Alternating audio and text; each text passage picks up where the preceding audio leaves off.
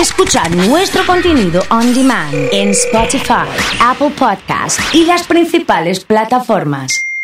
Comunidad Fan. Hablando de, viajes, eh, hace un ratito eh, contábamos que en Argentina, a cuatro días de que arranque el mes de junio, las aerolíneas todavía no tienen aprobados sus vuelos internacionales eh, y la nostalgia que nos dan los viajes, la forma en la que hemos ido aprendiendo a viajar a través de videos, a través de recuerdos y un montón de cosas más nos llevan a tener esta divina charla con una de las principales, si no la más importante, de las exponentes en comunicación y viajes, que es Floxy, que está en línea, es quien lógicamente lleva adelante el mundo de Floxy eh, y que informa y entretiene también. Estaba mirando un poco su Twitter y de ahí usé para, para saludarla. Floxy, buen día, soy el oso. ¿Cómo va?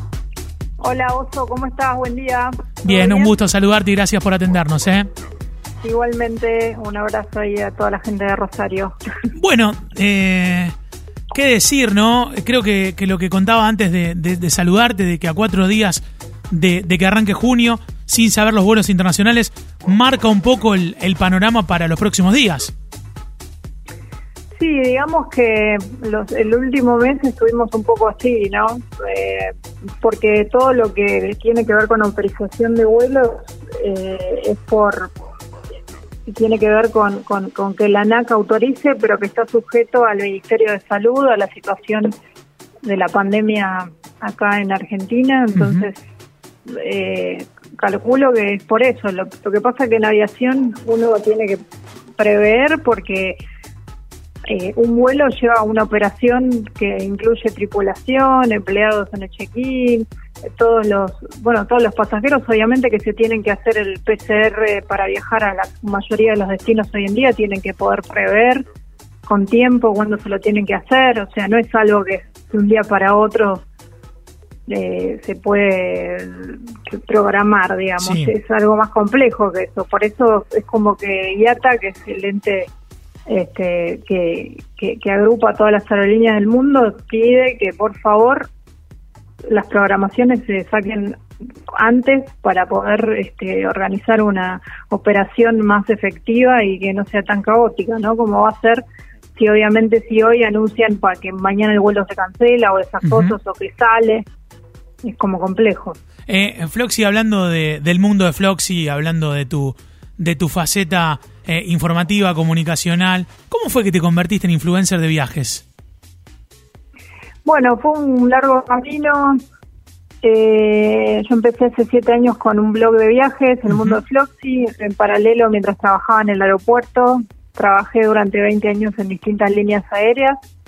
Y bueno, me, pasó que, que veía a diario que muchos pasajeros, muchos viajeros estaban medio perdidos con respecto a cómo tenían que hacer los trámites, qué documentación llevar, qué visas, y dije, la verdad que podría empezar a escribir sobre estas cosas que, que, la gente generalmente no sabe o que se han perdido viajes por no llevar la documentación correcta o por no tener una vacuna o lo que sea. Sí.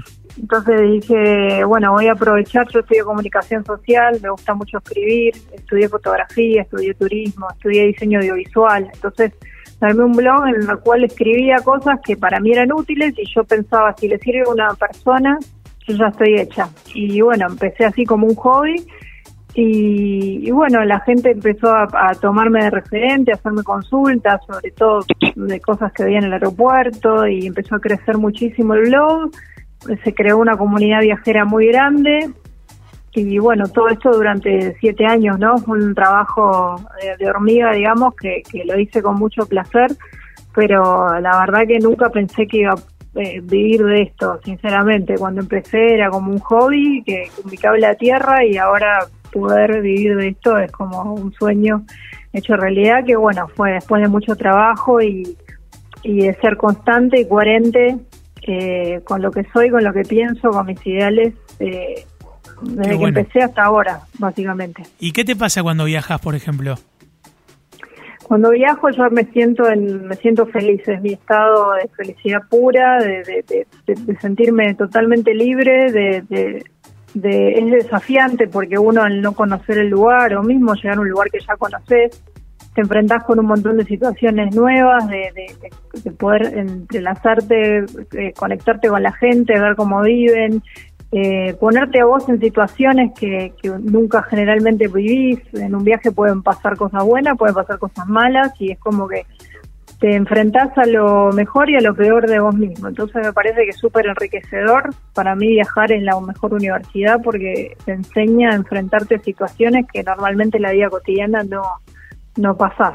Y, bueno, es, es, descubrir, es ser curioso, es entender cómo vive otra gente, es, es un poco practicar la empatía y entender que no somos el ombligo del mundo y que hay tantas realidades como personas en el mundo y que en definitiva las fronteras son solo geográficas porque por más que la cultura sea diferente, el idioma sea diferente, en definitiva en el fondo somos todos personas que si, si tratas de comunicarte, aunque no hables el idioma, te vas a entender igual porque nos pasan las mismas cosas, pero en distintos contextos. Así que eso es lo maravilloso para mí de viajar. ¿Sos de mirar a otros cuando viajan también? Digo, estás de viaje y mirás a otros también cómo, cómo se comportan, qué hacen, observás.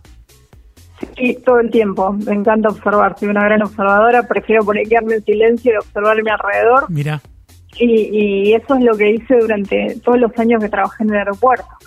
Observar al viajero en esa situación de viaje que es feliz pero también es muy estresante, junto con las mudanzas, la muerte y todo eso, es como la situación más estresante. Por más que estás feliz, hasta que no te subís al avión y despega, estás con un estrés tremendo y bueno, un poco el que labura en el aeropuerto es un poco un psicólogo también, ¿viste? Porque llegan todos como muy ansiosos y bueno, ni te cuento si se cancela o se demora un vuelo y agárrate, pero bueno, me dio un training muy particular tantos años trabajando así con los viajeros. Vos sabés que, que leí el blog que, que muestra un poco tu historia, que, que recorre em, el camino que te llevó a convertirte en influencer de viajes y a, y a vivir de esto que, que te gusta.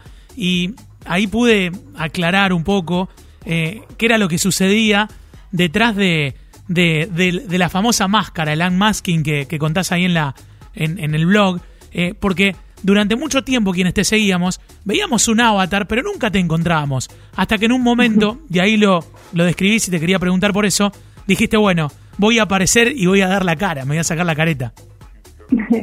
Sí, digamos que yo trabajaba en una línea aérea con que viste que cada empresa tiene su manual de uso de redes sociales, más hoy en día, que bueno, no quería comprometer mi trabajo, por eso elegí una imagen, un avatar, una zafata de Panam, que es una compañía aérea que ya no existe más, que admiro de la época de la aviación, y también elegí un nombre de fantasía, que es Floxy, mi nombre real es Florencia, y, y Floxy era un nick que usaba en ICQ hace mil años, en el 99, me cayó una sota.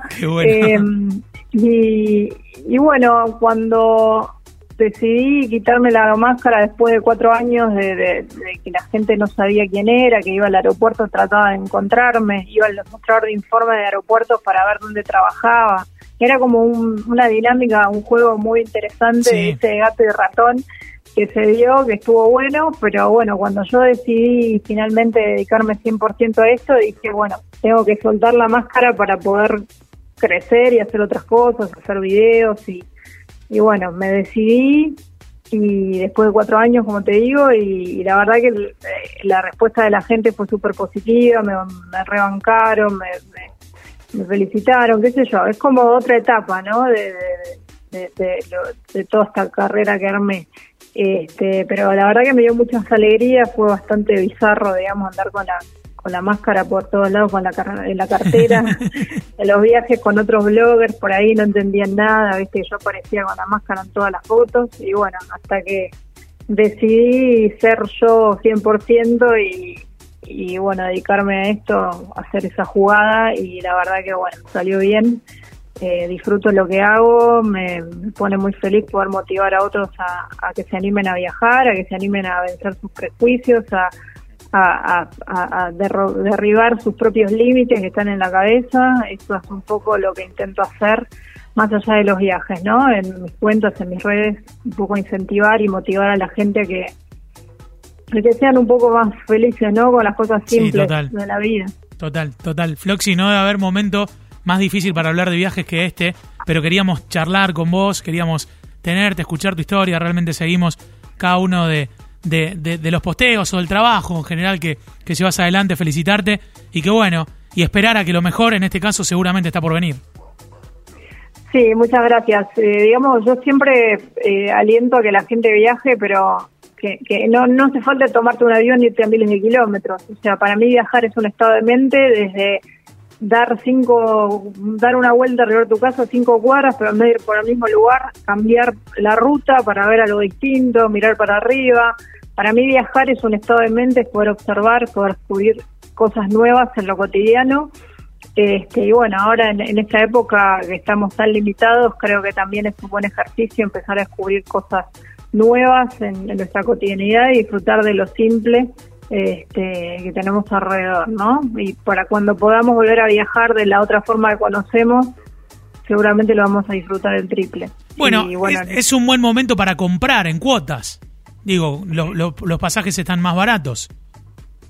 Sí, sí, a ver, eh, depende, ¿no? Porque al haber menos menos vuelos, por ahí están muy llenos algunos. No, a futuro, por ahí, por ahí digo. A futuro. Sí, sí, sí también eh, ver que hay, hay mucho, creo que es un, gran momento para el turismo nacional, hay un montón de cabañas, emprendimientos que necesitan nuestra ayuda y, que también se puede comprar por adelantado. Yo eh, este verano hice un viaje al sur en, en auto, hice 9.500 kilómetros con mi perra por, por el sur de la Patagonia y fue un viaje increíble y la verdad que lo disfruté muchísimo parando en cada pueblito, conociendo a la gente, viendo esos emprendimientos turísticos con tanto amor.